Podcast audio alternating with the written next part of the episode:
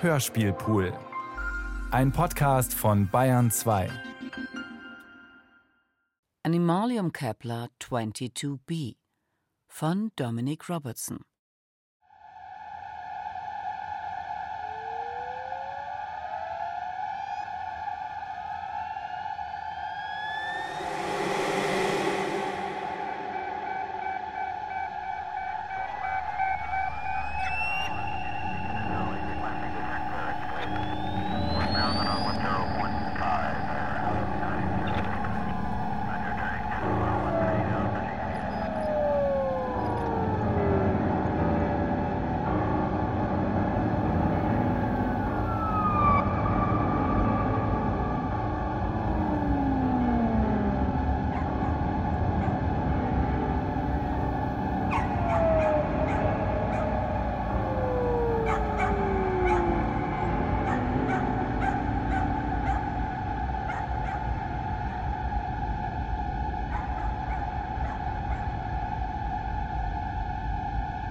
On the planet Kepler 22b, there is talk of revolution in the animal house. Well tended, the animals sit in their enclosures, are fed, talked to, and provide entertainment for tourists from the other exoplanets who do not have a zoo to remember our old friends on Grandmother Earth. Come and see the cat. And the dog. In times on Earth, our closest companions, our wordless friends, our extra legs, our counselors and therapists, always ready with a wet doggy smile or a benign purr to ease the pain of our existence. And now, what waddles into view, dripping on the horizon? The duck. Wizard of the water, floating gently across the clear surface, like magic. Could your body do such a thing? The crab. Sideways walker. Try it yourself and you'll soon find a headache and one or two broken items in your house. Yes, the animals have the skills we have all but forgotten. The gecko. Sticky wall walker, miracle of creation, no surface too vertical. This little beast can scale a sheet of glass as if it were horizontal concrete. And every so often, it removes its own skin and eats it. Can you do such a thing? The fish. Angel of existence, the life of the water, the breather of bubbles. Don't you try that in your bathtub, or you'll soon be six feet beneath the Kepler 22b soil.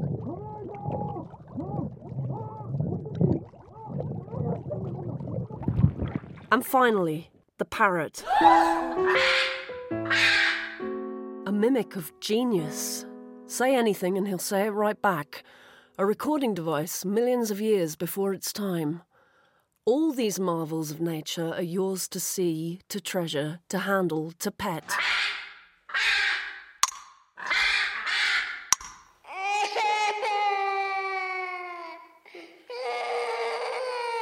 And the animals lived out their space time days in relative peace and tranquility. But a bad tempered cat began the consternation. Why is it we stare up at this infinite blanket of stars through this tempting dome of glass from our luxury enclosures?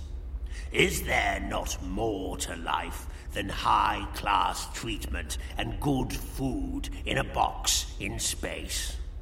The parrot spoke up. High class treatment in a box in space? I have heard the humans talking. Outside, there are miracles. Exploding nebulae, ancient constellations, things called comets which a giant cat treats with tails of flame. Tails of flame?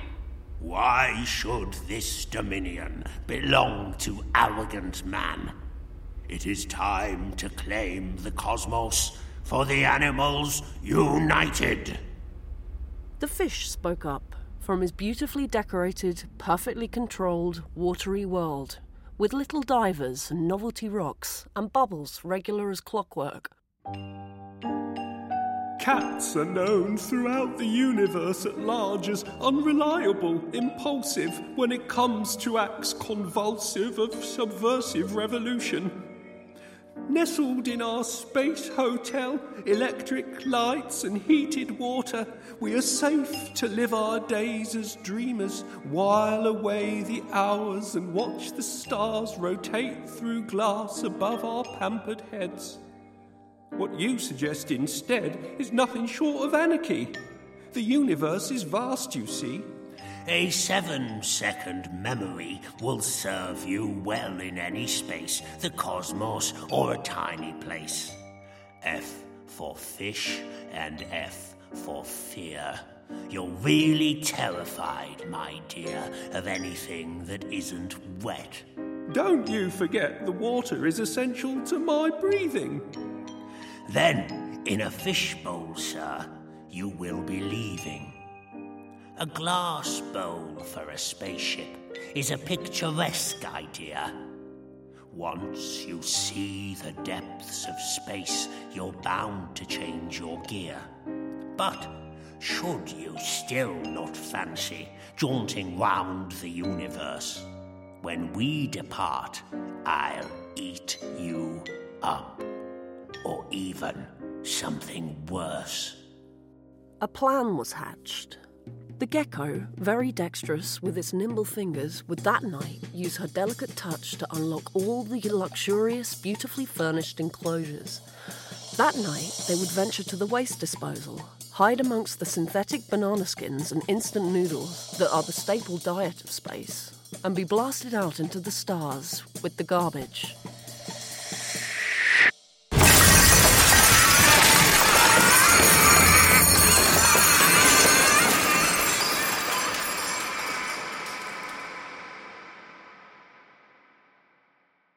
The animals, free floating with the post human detritus and worrying brown matter, looked out at the vast emptiness of space for the first time.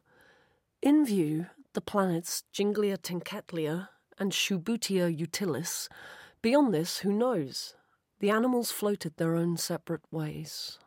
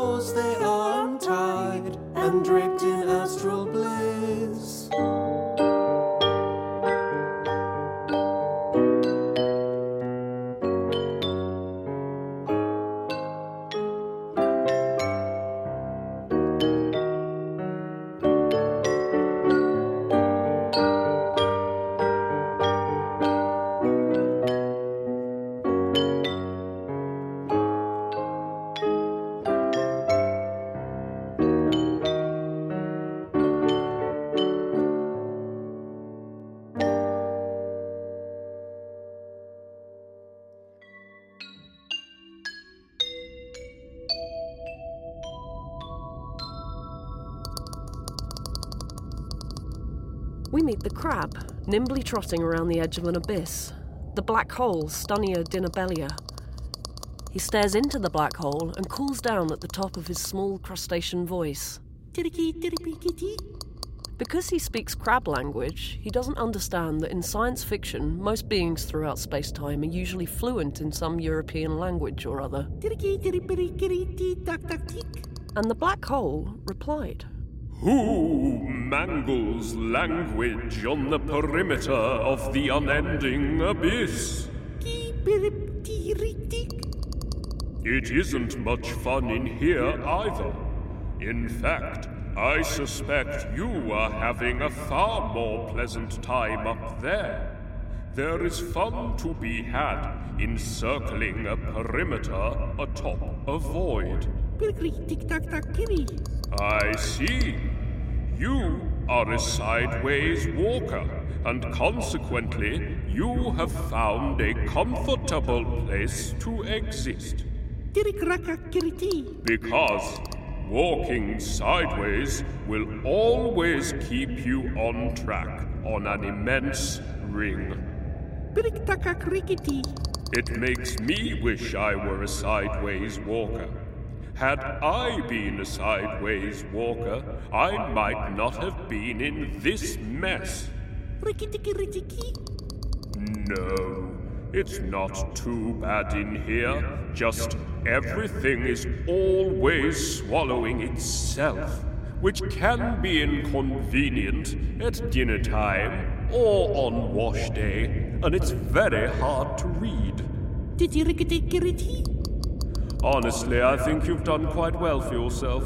Appreciate what you've got when you've got it, because when it's gone, it's gone, and everything swallows itself. The crab said goodbye to the voice in the black hole and proceeded to walk sideways around the perimeter of the abyss.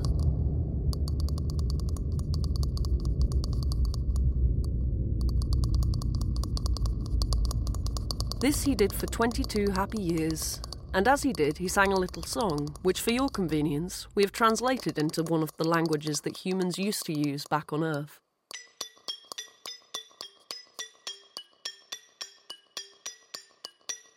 Everything is simple here. A circle is a language that a crab can comprehend. Life is great, served on a plate, so round and round I go on this great discus with no end. Though down below is darkness, and up above is space. I think for crabs I've gone and found the most idyllic place. The view is quite terrific. The comets can be banked on. It's also quite the perfect spot for catching astroplankton. Everything goes round and round and round and round and round and round and round. This is all very lovely, but even crabs eventually get a little bored by repetition, and the crab began to long for a spot of excitement. Until one day, what should pass through space but a relic of human societies gone by, from the time when men used to poison themselves for fun? A bottle of what people called vodka. The crab had heard rumours of this miraculous substance, and seeing as the top of the bottle was conveniently removed thanks to the black hole's gravitational pull, the crab seized the bottle from space, tempted by the prospect of a little variation, and began to drink it enthusiastically. He drank so much that, as all drunk crabs are known to do, he did the unthinkable. He walked forwards and plummeted into the black hole, taking the bottle of vodka with him. Ooh, have you got any eyes? and was swallowed by the darkness. But at least he had a nice 22 years and a particularly nice last 10 minutes.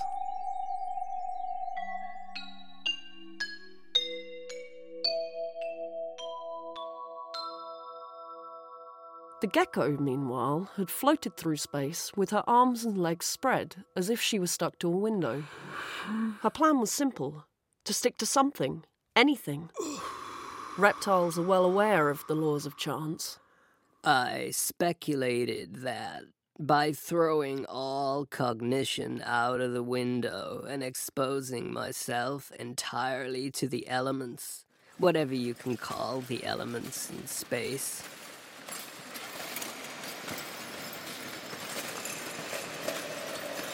then theoretically, eventually, given a few hundred years at most, and given the laws of probability, I would stick to something. Of course, as time went on, I realized that 1. I was becoming bored of all this floating, and 2. Being a reptile, I require a certain amount of heat to keep myself healthy. Thus, three.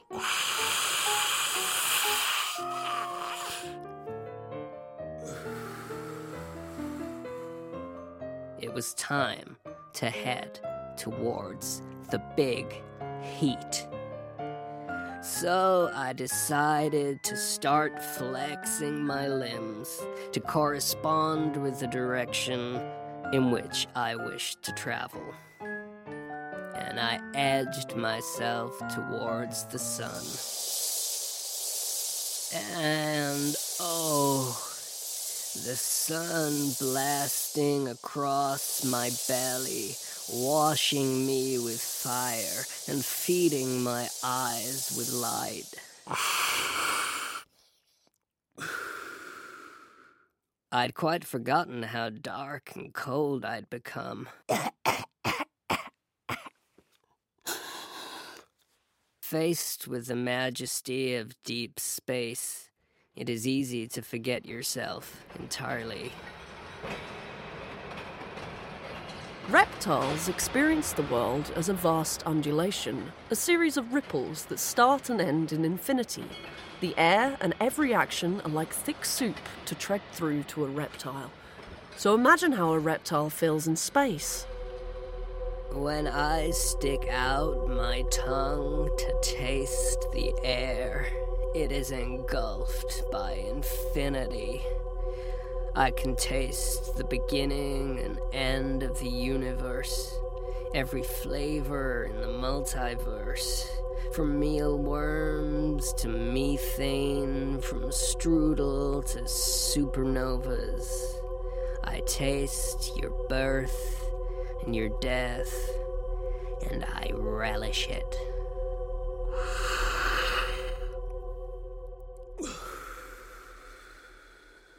The reptile has an entirely different set of morals to the human code.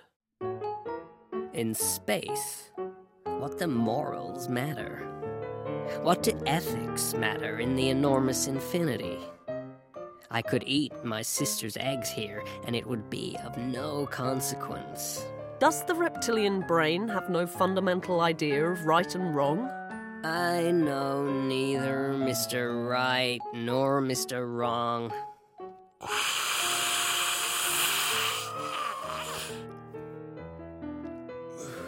Something right is something correct? I understand then. It is right to eat. It is right to have my head stroked by our keepers and give him my adorable reptilian smile in return.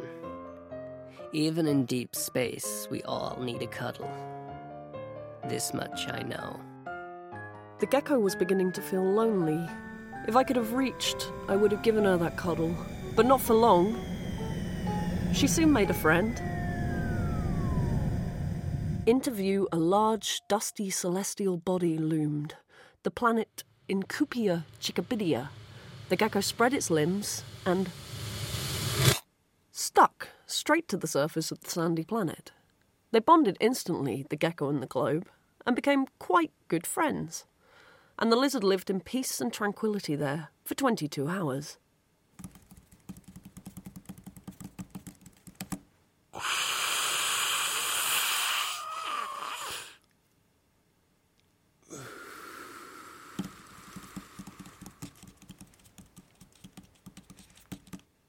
Until the rotation of the sphere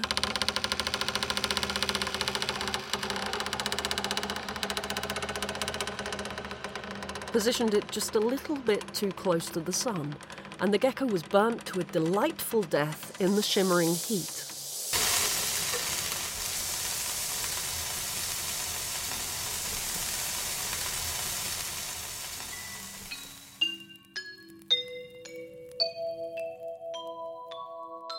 Close up, the rays of the sun are almost inconceivable.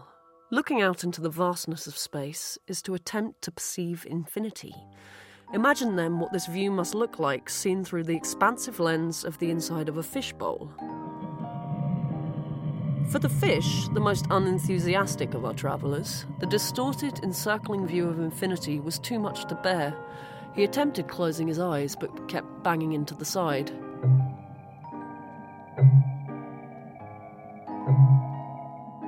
Of his enclosed world that sees everything.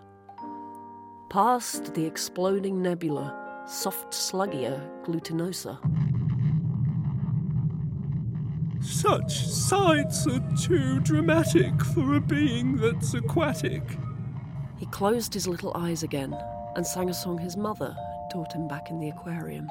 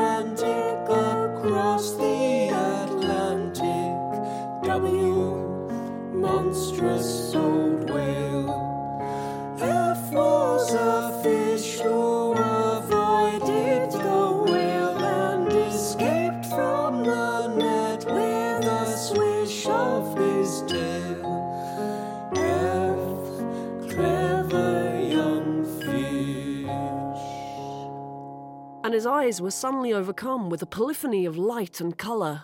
Space seemed to rattle before him. Then, out of the chaos, a spinning animal like an eel, chasing its own tail forever and discharging electrical rays like the bills didn't matter. It is the whirling derfish. And the whirling derfish spoke to the little fish.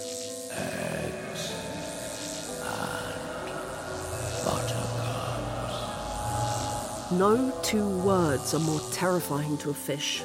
There was nothing for it. Our little fish closed his eyes and imagined as hard as he could that he was back in the aquarium with his mother. And then he was. 72 degrees Fahrenheit. The fish looked up and saw his mother. Clever young fish. You know all the words now. The ones that have not been written. The whale is made of glass. Swim softly, dear lad.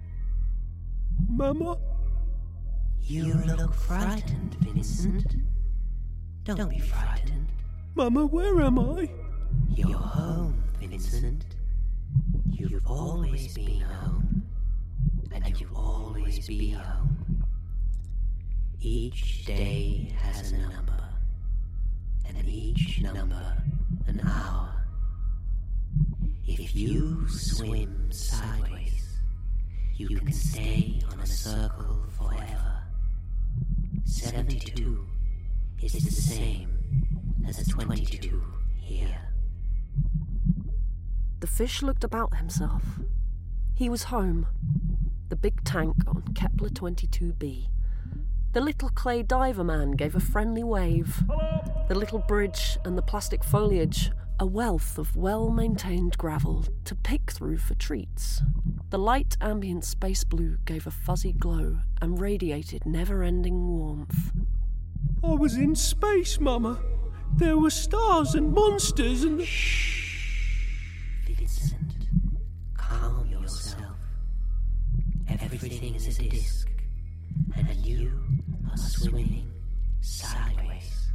What, Mama? Vincent, listen. It's feeding time. And like a soft rainstorm, multicolored flakes showered down into the perfectly furnished world.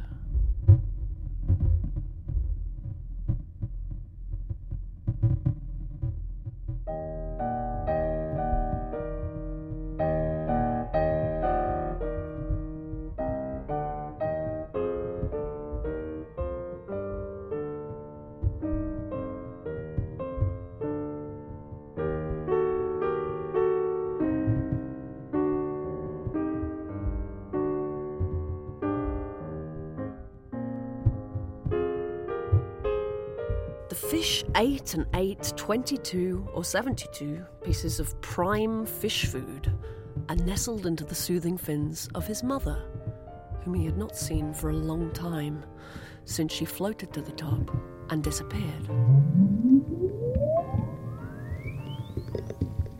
And somewhere in space, an empty fishbowl sidled past a supernova.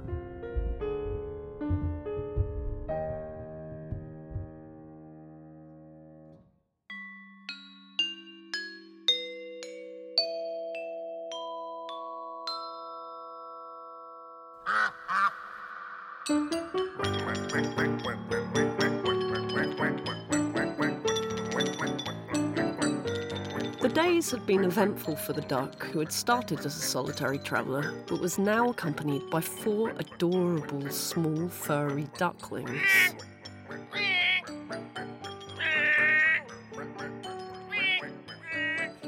You see, she had been let alone in an enclosure one night with Ploshkin, a not unattractive duck, and as nature intended, the inevitable happened. The sexual habits of ducks are not for the faint hearted, but suffice to say, for our duck, it was not a very pleasant evening, and she had a sore neck for three days. It had been interesting, nevertheless, gestating your eggs in space. The eggs had developed their own orbital system, circling a sun that was a miniature comet that was hypnotized into stasis by the sight of four free floating duck eggs in deep space and let off enough heat for our duck to wander about and leave them to cook. And here they were, each a little adorable bundle of fluff, each with its own increasingly complex set of demands, each with its own specific needs. Duckling ribbons demanded constant entertainment.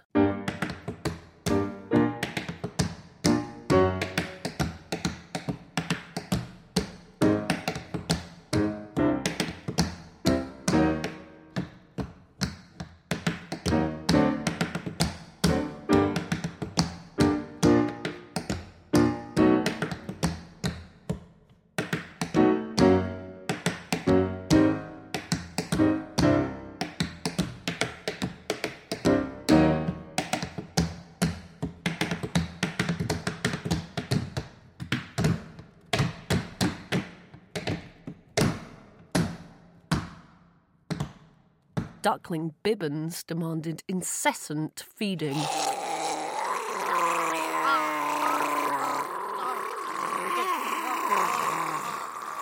Duckling Quangle demanded hourly stories.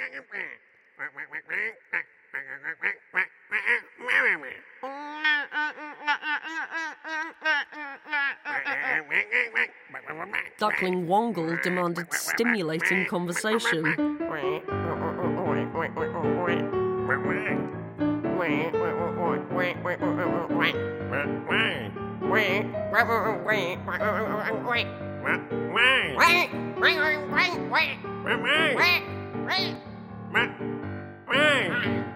So honestly, between tap dancing, regurgitating, tale telling, and philosophy, she was as exhausted as a duck could be.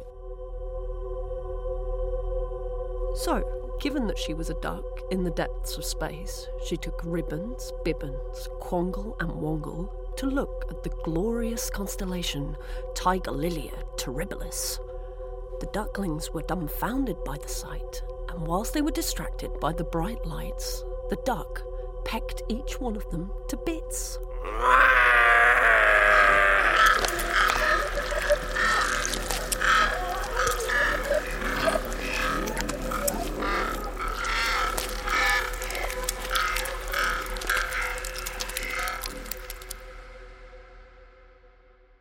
Twenty-two weeks later, floating past Tichia orologica, the duck pecked out her own heart, which also gave her a sore neck, and her blood dripped on Cassiopeia.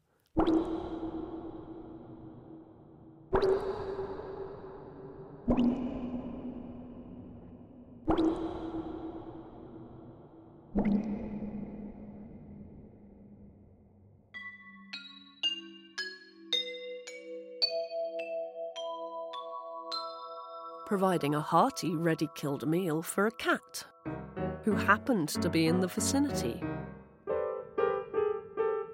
And certainly hadn't been tailing the dark, waiting for the inevitable.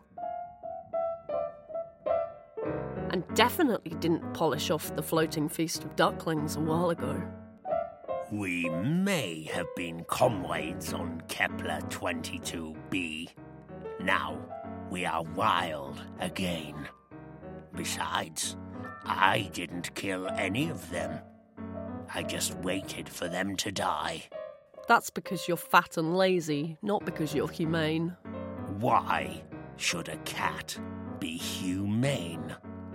I'll be feline or nothing. I may have a few extra pounds. That is where I store my wisdom. You must be very wise. You are a perceptive one. What kind of animal are you? That doesn't matter. I'm embarrassed to tell you. Some things are best kept secret. Are you a nasty creature crawl up here? No, no, I'm much worse than that.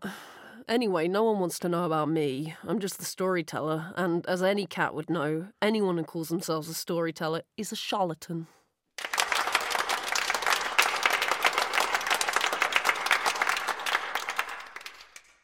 Well, tell them about me then.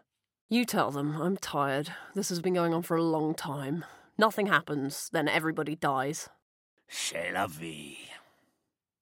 Humans like to project a fantasy onto me that because I am a cat of severe demeanor, I am old and wise and very, very sensible.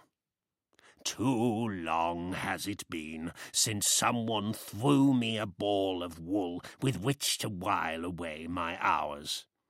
I am attracted to small globes like a space moth to a solar flare.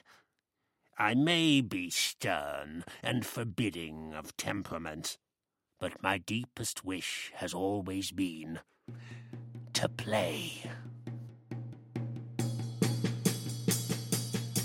So, imagine my delight when, delving through a particularly black spot of space, thick as drying ink and smelling distinctly of raspberries, I was confronted by a small golden orb.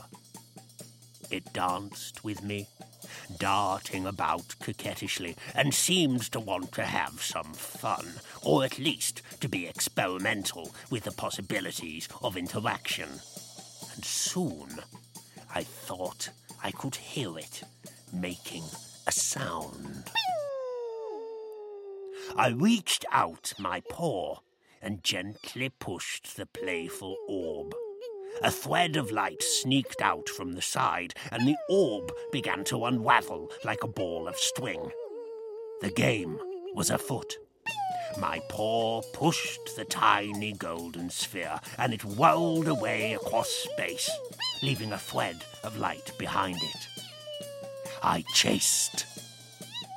A sheer thread of light bisecting the universe extended along the space behind me, whilst before me the golden orb infinitely unraveled. I was tired, but eventually it dawned upon me what I had discovered. The dream of every living being infinite play. A situation of perpetual whimsy and delight. I chased the orb for 27 millennia.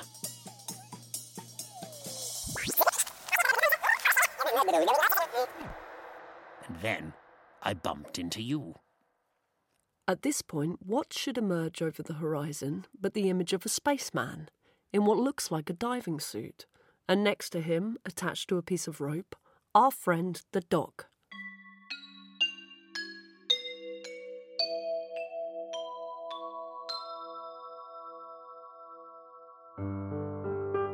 The spaceman's best friend stays with him till the end. How would you dream or suppose your dog is a dog with no nose. How do I smell? I smell with my nose. How do I walk? I walk with my toes. My man is my man, and I am his hound. I follow through space time, my man all around.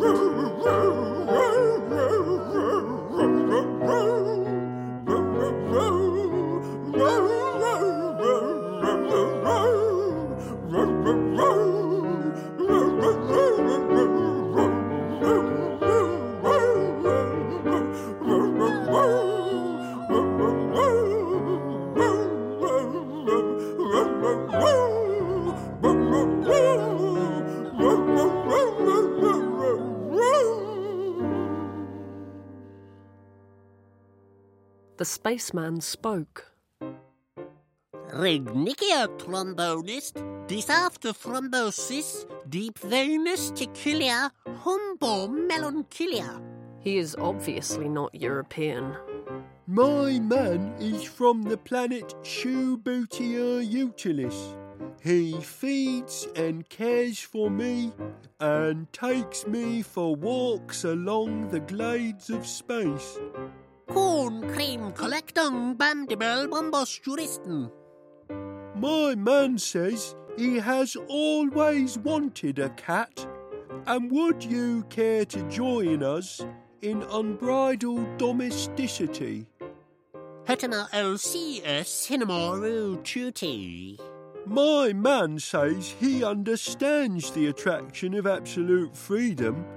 But are you not tired? And would you prefer to be fed, clothed, watered, and, and to have your brown slops magically disappeared while you are still lost in the private reverie of post excretion?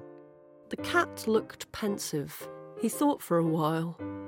Freedom is wonderful, but perhaps to be captive is more wonderful still. I am tired and would give my whiskers for a stroke. A life without love, even surrounded by the glories of infinity, the blazing pinks of exploding nebulae, the glistening whiteness of newborn planets. Without love is no life at all. The cat walked up to the man from Shubutia Utilis and rubbed his body against his padded legs. He put his gloved hand against the cat's head, and for the first time in centuries, the cat purred.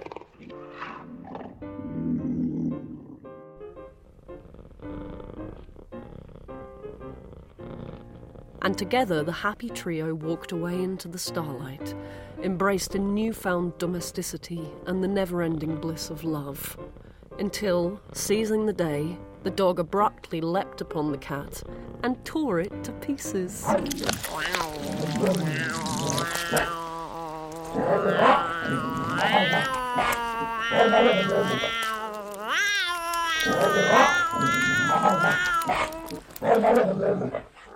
The spaceman from Shubutia Utilis regarded what had happened and shook his head. Collectum, interestem ignorem shushu rexis seizure capillium. In Shubutia language, this means What fools these beasts be to inflict such suffering on one another. The universe is cruel. Why would one tear anyone to pieces when a simple injection would suffice? And with one movement of the hand, he jabbed a small, almost microscopic needle into the dog, who immediately crumbled into a million pieces, and each piece became, instantly, a star.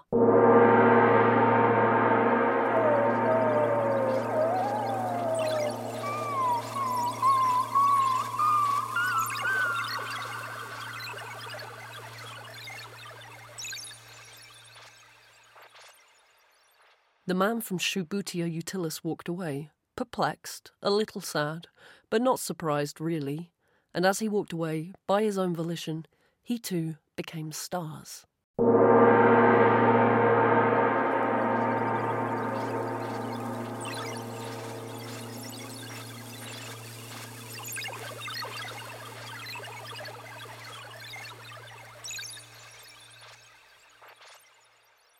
Which leads us finally, to the parrot.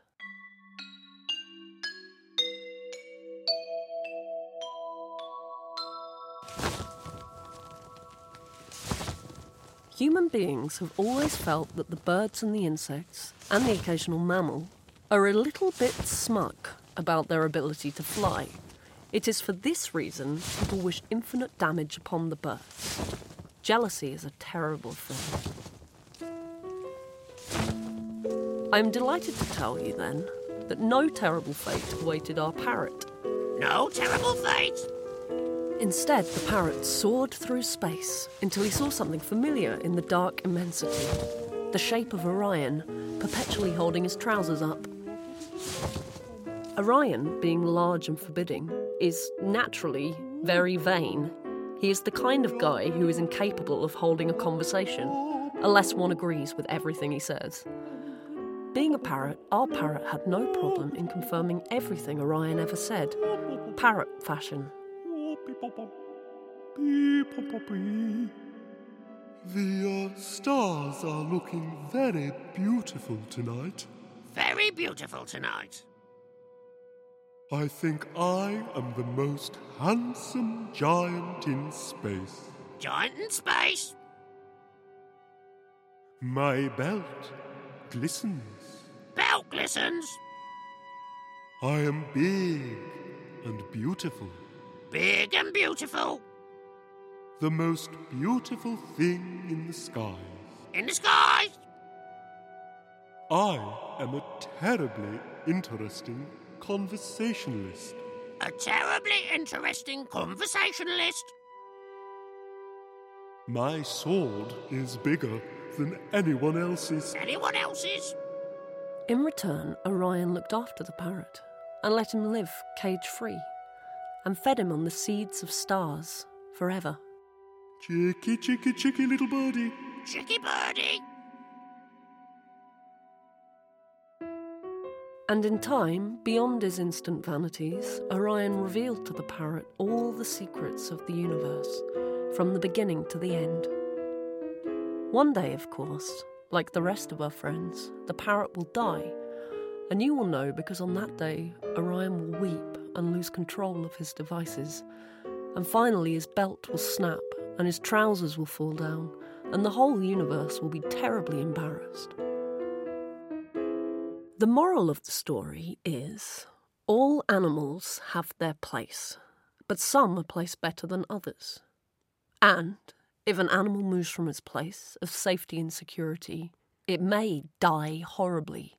But what sights it will see on the road to oblivion.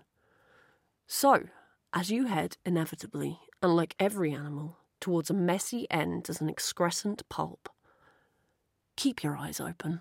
Keep your eyes open. Keep your eyes open. Keep your eyes open. Keep your eyes open. Keep your eyes open. Keep your eyes open. Keep your eyes open. Keep your eyes open. Keep your eyes open. Keep your eyes open. Keep your eyes open. Keep your eyes open.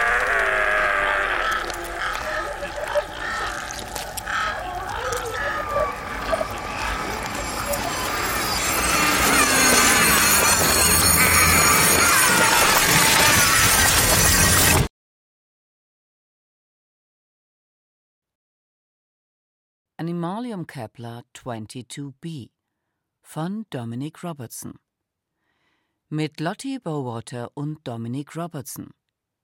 Klavier und Klänge Lottie Bowater. Ton und Technik Gerhard Wichow, Daniela Röder. Regieassistenz Stefanie Ramp. Komposition und Realisation Dominic Robertson. Produktion Bayerischer Rundfunk 2018. Dramaturgie und Redaktion Christine Grimm